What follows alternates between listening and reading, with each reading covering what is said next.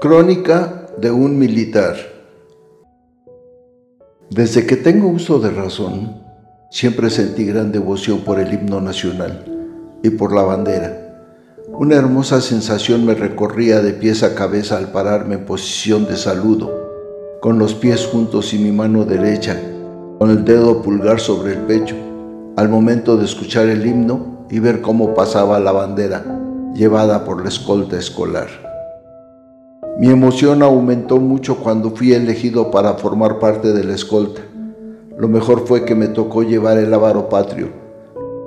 Qué sensación tan hermosa invadía mi ser al momento de marchar con el asta bandera en mi diestra, la mirada al frente y escoltado por mis compañeros. Firmes, ya. Paso redoblado, ya. Y comenzábamos a marchar. Escolta a la derecha, ya. Y todos nos veían, todos estaban atentos a nosotros. Realmente era hermoso. Terminé mi educación primaria como muchos otros, después la secundaria con un poco más de trabajo. En la preparatoria ya me había desbalagado. Terminé la prepa a duras penas y claramente sabía que no tenía futuro alguno. Me esperaba la ley de la calle, juntarme con los vagos del barrio y volverme un delincuente vicioso, como la mayoría de ellos, o encontraba otra alternativa que me fuera mejor. No lo dudé, me alisté en el Ejército Nacional. Necesitaba disciplina y un lugar donde tener futuro. Fue muy duro al principio, ejercicios, prácticas, educación militar. Cada día terminaba muerto de cansancio y con la firme idea de renunciar y volver a mi casa. Lo único que me alentaba en aquellos momentos era la ceremonia a la bandera. El himno nacional entraba a mis entrañas, como dándome alientos para continuar. La bandera ondeaba majestuosa y el escudo nacional me inspiraba.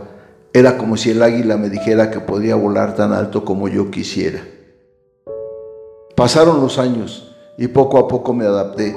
Tuve muchas comisiones, dentro y fuera de la ciudad y siempre cumplí, como el mejor. Me ascendieron en tres ocasiones, me casé y tengo dos hijos a los que adoro. Cuando el chismo de septiembre del 2017 me comisionaron al plan DN3 para socorrer y rescatar a los afectados.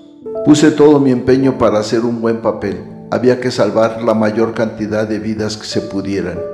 No saben cómo me conmovió ver a uno de mis compañeros llorando cuando rescató el cuerpo de una señora y una niña. Estuve a punto de llorar con él, pero teníamos que seguir adelante.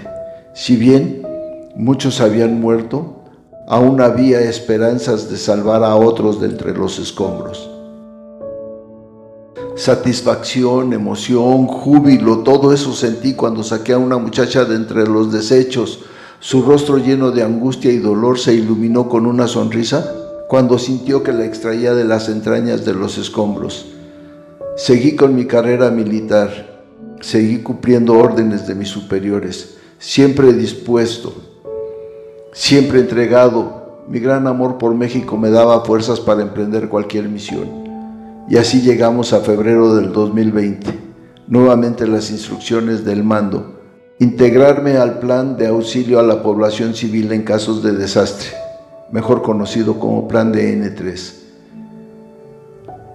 Las primeras tres semanas todo marchó como debía de ser, sin mayores complicaciones, todos en estado de alerta para cualquier contingencia.